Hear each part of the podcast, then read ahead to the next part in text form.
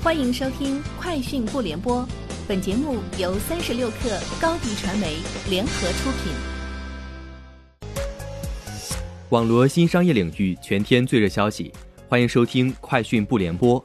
今天是二零二零年三月三十一号。三十六氪获悉，腾讯宣布，微信小游戏正式接入腾讯健康系统，未成年人的游戏时长及时段将受到严格限制。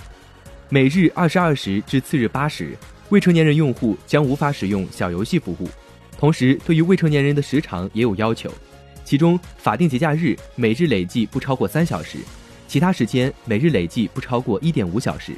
此外，平台将以年龄为阶段，限制未成年人使用与其民事行为能力不符的付费服务。阿里巴巴旗下高德地图宣布推出新能源汽车充电服务解决方案。并正式上线充电地图，通过与充电运营服务商合作，以及与阿里巴巴集团支付生态能力的打通整合，为电动汽车用户提供一站式服务体验。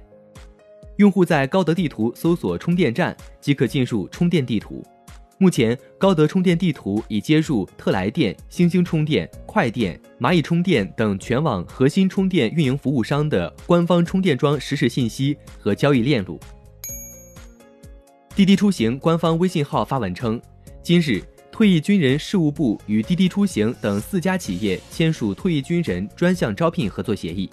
预计今年将为退役军人提供至少一点五万个就业岗位，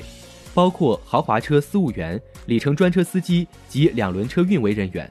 滴滴数据显示，目前在滴滴平台的网约车司机中，退役军人占比为百分之十二。近日，触手直播与百度达成深度合作。独家运营百度旗下所有游戏直播业务，双方合作于二零二零年二月正式开展，在产品和流量层面已逐步打通。用户在百度贴吧 App 的首页直播入口、王者荣耀贴吧、和平精英贴吧等五十多个游戏电竞类贴吧以及好看视频 App 内，可实时观看触手直播内容。抖音近日宣布，继《囧妈》《大赢家》之后，将上映百部经典口碑大片。用户在抖音 App 中搜索电影即可进入专区。据路透社报道，东京奥运会开幕式执行制作人巴里奇表示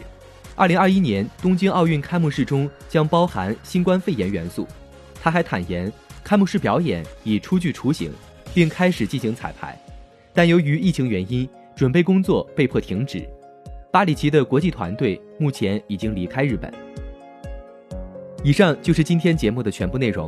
明天见。